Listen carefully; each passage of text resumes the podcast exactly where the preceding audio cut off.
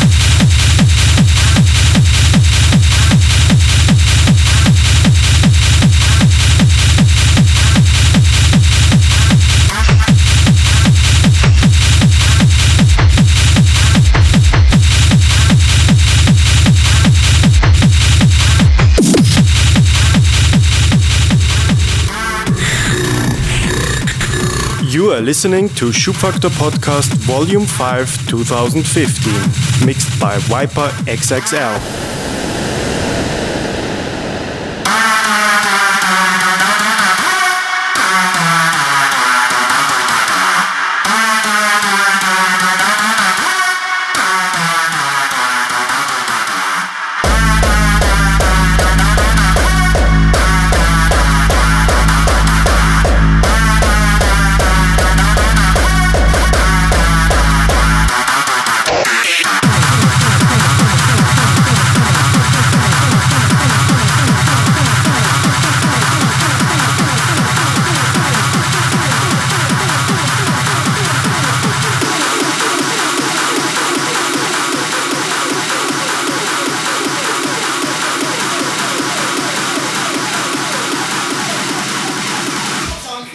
hungry.